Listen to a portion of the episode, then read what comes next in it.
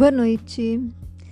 Pensando num tema para hoje, surgiu o descobrir-se e a dualidade do seu significado, onde se subentende que devemos buscar quem somos verdadeiramente e fazê-lo através do despir, do tirar a roupagem fantasiosa que normalmente usamos, remover o que nos cobre, como diz o dicionário descobrir-se de toda e qualquer inverdade sobre nós mesmos, sobre as qualidades que normalmente desejamos mostrar e sobre as fraquezas que julgamos possuir.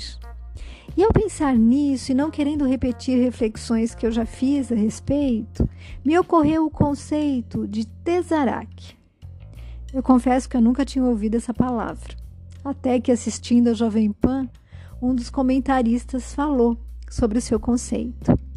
E o que eu trago a, a, seguir, né, eu retirei dos comentários de José Carlos no site da Eleven Treinamento, e que nos explica que o termo foi criado pelo autor norte-americano Shel Silverstein para descrever períodos da história onde ocorrem mudanças sociais e culturais significativas em que a situação e a sociedade se tornam mais confusas e caóticas até conseguirem se reorganizar. E nessas fases de Tesarak, sentimos o período de mudança que algo está acontecendo. Reconhecemos o que já era, mas ainda não conseguimos saber o que vai ser. Podemos citar como exemplos de Tesarak a libertação dos escravos, que passaram ao estado de status de consumidores e mão de obra remunerada.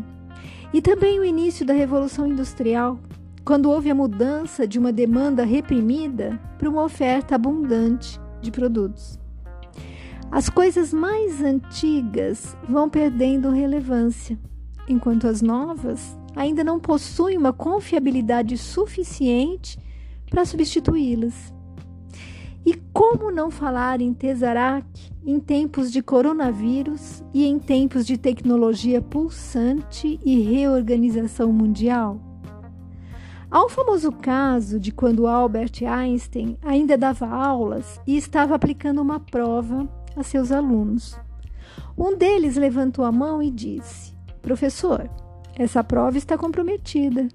Algumas questões são iguais às formuladas no ano passado. E Einstein, tranquilamente, respondeu: Não tem problema. As questões são as mesmas, mas neste ano as respostas são diferentes. Embora simples, a resposta pode nos trazer um momento de reflexão. Será que não estamos agindo como agíamos antigamente, em um momento onde a vida requer de nós algo diferente, inovador?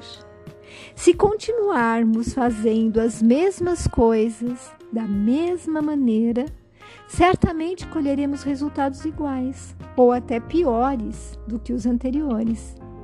E isto torna um vulto ainda maior, toma, desculpa, um vulto ainda maior quando valores que são pilares da sociedade, como família, religião e cidadania, também passam por essa transição. Talvez, depois de ouvir tudo isso, você pergunte: Mas então, José Carlos, como lidar com esta atual realidade?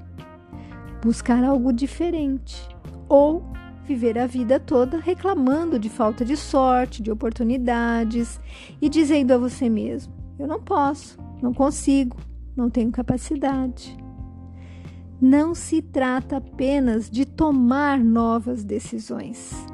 Trata-se de rever as suas decisões antigas, quebrar alguns paradigmas e permitir a si próprio quantas novas chances forem necessárias.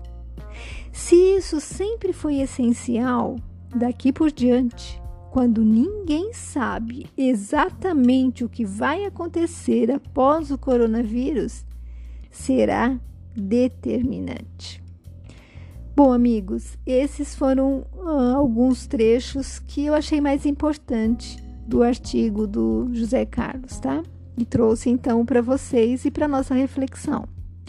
Então, já é hora de seguirmos caminhos mais maduros e verdadeiros, porque as fotos nas redes sociais que nos mostram sorridentes, felizes, junto a familiares, amigos, em festas, selfies, etc., já não são mais suficientes, já não preenchem mais todas as nossas necessidades neste mundo onde muitas de nossas certezas deixaram de existir.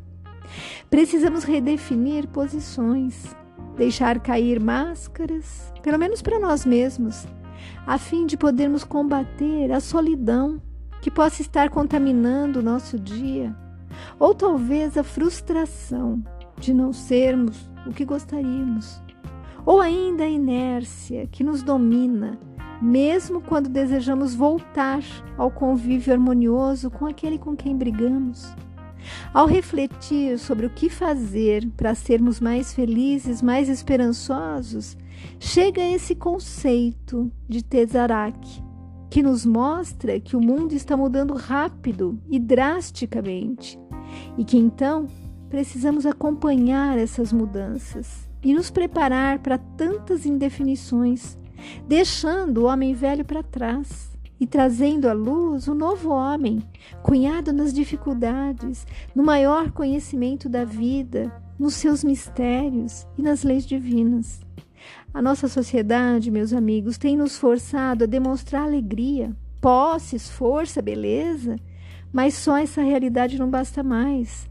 Chegaram os tempos de nos mostrar como somos, frágeis, não tão bonitos e nem tão glamurosos, porém pessoas determinadas a seguir o melhor caminho, a não ter preguiça de trabalhar as suas fragilidades para ir nascendo mais forte.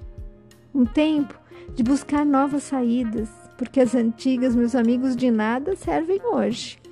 Os nossos medos, angústias, inabilidades são comuns à maioria das pessoas. Mas esses novos tempos, eles nos pedem proatividade, ou seja, busca por mudança, no, mudança, né? E no caso, é essa luta para vencermos a nós mesmos, nos livrando dos comportamentos condicionantes que nos transformaram numa massa única e tendo uma visão é, mais realista do futuro.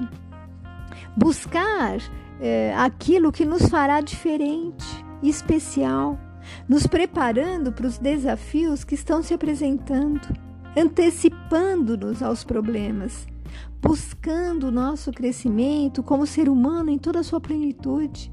Ou seja, abrangendo as características pessoais que nos levam à melhora moral, ao convívio mais próximo e verdadeiro com o outro, à excelência profissional, à busca do conhecimento e a adaptação às novas situações criadas pela pandemia.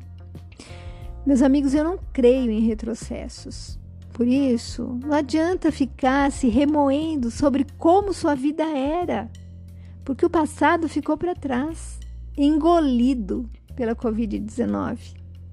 Assim, sigamos adiante, sem medo e com muita vontade de que tudo dê certo, não só para nós, mas para toda a humanidade. E como nos disse Chico Xavier, embora ninguém possa voltar atrás e fazer um novo começo, qualquer um pode começar agora e fazer um novo fim.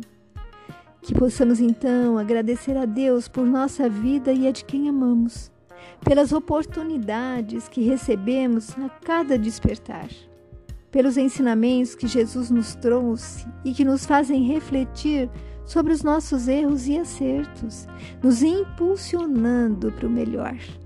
Pelos amigos encarnados, desencarnados, que velam por nós, nos auxiliando diuturnamente.